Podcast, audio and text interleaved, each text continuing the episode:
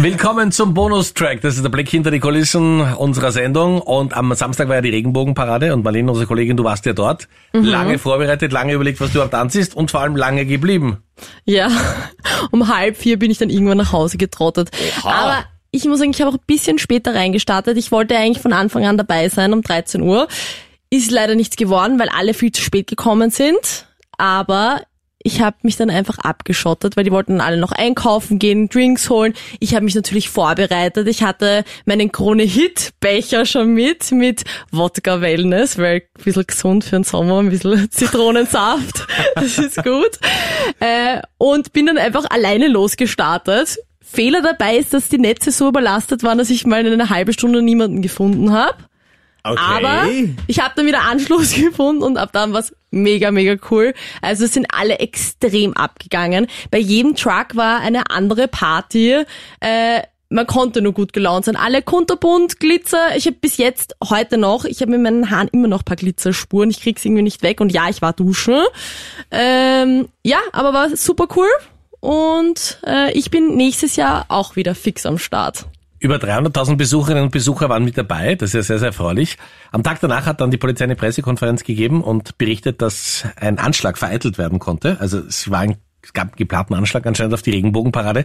Mhm. Wie geht's dir jetzt, wenn du denkst, äh, wie viele Leute gefeiert haben und was da alles hätte passieren können? Ich finde, bei so Großveranstaltungen ist immer ein gewisses Risiko, weil so viele Menschen also eine Menschenansammlung ist immer ein gutes Ziel, aber ich finde genau jetzt sollte man erst recht bedenken, nächstes Jahr hinzugehen, weil so zeigt man einfach immer, dass man nicht erschrocken davor ist und dass wir durch diesen Hass, der entgegen der Pride immer wieder auftaucht, einfach, dass das uns egal ist und wir trotzdem einfach weiter hingehen und das unterstützen, weil man geht ja zu Pride, um sich für etwas einzusetzen, um ein Zeichen zu setzen für die Vielfalt. Und deswegen finde ich, wir sollten uns davon nicht beeinflussen lassen und trotzdem weiterhin hingehen und somit auch ein bisschen ein Zeichen setzen. Es haben sich ganz viele bei uns gemeldet zu dem Thema unter 07711 27711 unter anderem Pandora Knox.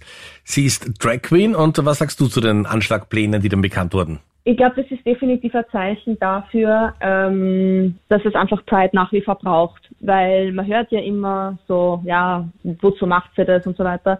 Und im Endeffekt ist das das, Achtung Wortwitz, Parade, Beispiel dafür, ähm, dass das nach wie vor einfach ein relevantes Thema ist und Aufmerksamkeit braucht. Und ich glaube, es war auch jetzt für Leute wie, zum Beispiel Leute aus der Politik, einfach auch äh, Form von Wachrütteln, dass man sieht, okay, da gibt es jetzt wirklich noch viel Arbeit zu tun.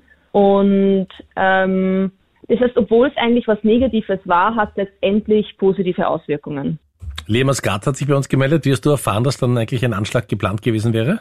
Wir sind zusammengesessen gerade beim Frühstück bzw. Brunch und ähm, waren eigentlich gerade noch vom Vortag relativ fröhlich und, und guter Stimmung und wir haben ja die die Nachricht extra noch ein bisschen zurückgehalten, was ich super finde, dass da keine Panik oder irgendwas ausbricht dann bei der Parade selbst. Also ich finde, das ist super gehandelt worden und wir haben es dann eben auch am nächsten Tag erfahren und natürlich ist man extremst bedrückt.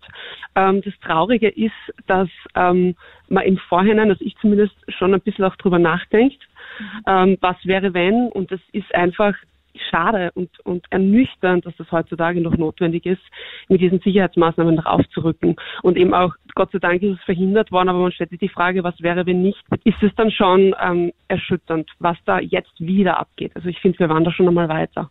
Liam Chocolate, Drag King aus Graz, wie hast du von den Anschlagplänen erfahren? Wir sind zusammengesessen gerade beim Frühstück bzw. Brunch und ähm, waren eigentlich gerade noch vom Vortag relativ fröhlich und, und guter Stimmung und wir haben ja die die Nachricht extra noch ein bisschen zurückgehalten, was ich super finde, dass da keine Panik oder irgendwas ausbricht dann bei der Parade selbst. Also ich finde, das ist super gehandelt worden und wir haben es dann eben auch am nächsten Tag erfahren und natürlich ist man extremst bedrückt. Ähm, das Traurige ist, dass ähm, man im Vorhinein, also ich zumindest schon ein bisschen auch drüber nachdenkt, mhm. ähm, was wäre wenn und das ist einfach schade und, und ernüchternd, dass das heutzutage noch notwendig ist, mit diesen Sicherheitsmaßnahmen aufzurücken. Und eben auch, Gott sei Dank ist es verhindert worden, aber man stellt sich die Frage, was wäre, wenn nicht, ist es dann schon ähm, erschütternd, was da jetzt wieder abgeht. Also ich finde, wir waren da schon einmal weiter. Marlene, du sagst auch auf jeden Fall, du bist nächstes Jahr wieder dabei. Ja, du lässt dich nicht einschüchtern. Ja. Lili hat auch deine Meinung, hat sich auch bei uns gemeldet. Also ich finde, man sollte sich dadurch nicht einschüchtern lassen und trotzdem noch zu Veranstaltungen gehen, weil genau das wollen die ja eigentlich, dass man sich zu Hause einsperrt und eben nicht für sowas kämpft und ich finde, wir sollten da einfach weiterkämpfen und uns da nicht einschüchtern lassen. Abgesehen von den Plänen, die natürlich bei vielen jetzt ein weinendes Auge zurücklassen, nach der Regenbogenparade, muss man noch eine Sache sagen, Marlene, du hast einen alten Freund von damals wieder getroffen, ja, auf einem Truck, oder? Ich wollte es nicht erzählen, deswegen frage ich dich, ja? Äh, Ja, Irgendeinen, oder? ja.